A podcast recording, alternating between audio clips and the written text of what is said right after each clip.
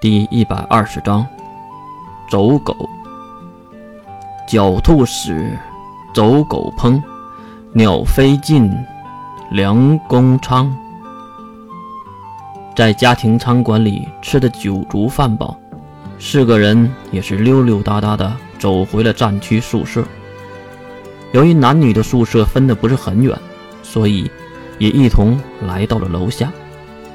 看到楼下熙熙攘攘的人群，月就知道他们是在赌自己的。喂，石英又回来了！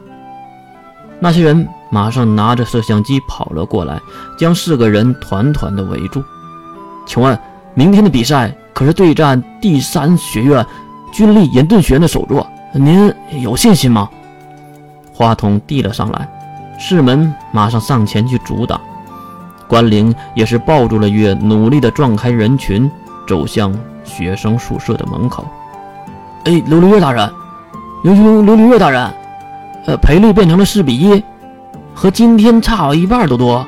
呃，很多人怀疑你会打假赛，请问你要如何撇清这件事呢？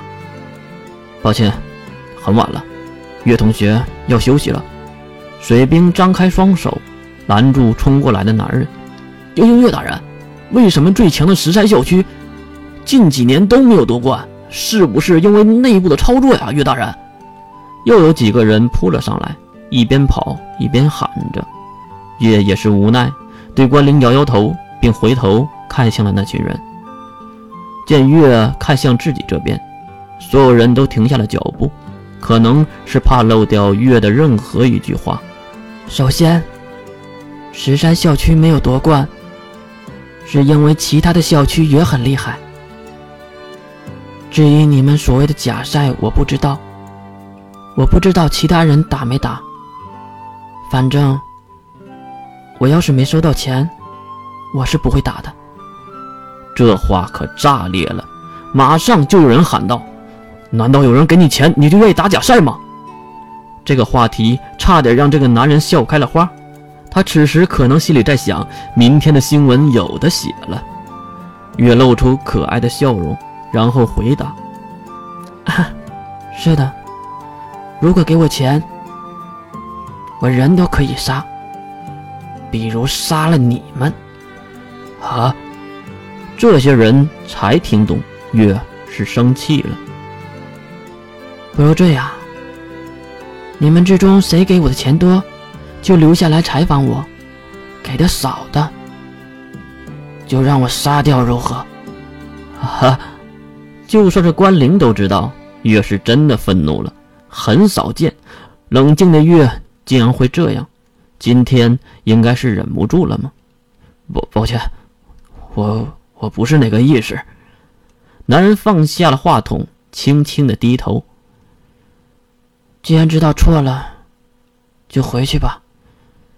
我今天真的累了。月摆摆手，转身离开。而就在这个时候，男人突然瞪大了双眼，丢掉话筒，并双手合十，魔术神和归功。一声呐喊结束，男人的身体开始释放巨大的红色可见波动。月。后面的水兵拉住了月，急忙扑了上去，就听到轰隆的一声，以男人为中心释放出巨大的冲击波和热浪，犹如一个小型的炸弹爆炸一样，直接将周围的地面瞬间夷为平地。强大的爆炸威力，方圆几公里的玻璃都被震碎，更不用说刚才在旁边的人们。月。地面化为红色的岩浆，还冒着滚滚的黑烟。在那朦胧的黑烟里，水兵跑了出来，身后还跟着毫发未伤的关灵。月呢？我我没看到。关灵也是着急的喊了起来：“月月！”这时，很远的地方传过来是门的声音：“我们在这儿呢，月他没事。”两个人急忙跑了过去，看向地面坐着的世门，还有世门怀里的月。月此时双手皮肤全部消失，血肉露在了外面，看上去非常的恐怖。月，你怎么样？关灵扑了过来，扶起月，并查看他的伤势。哇，我没事儿。你们也没事吧？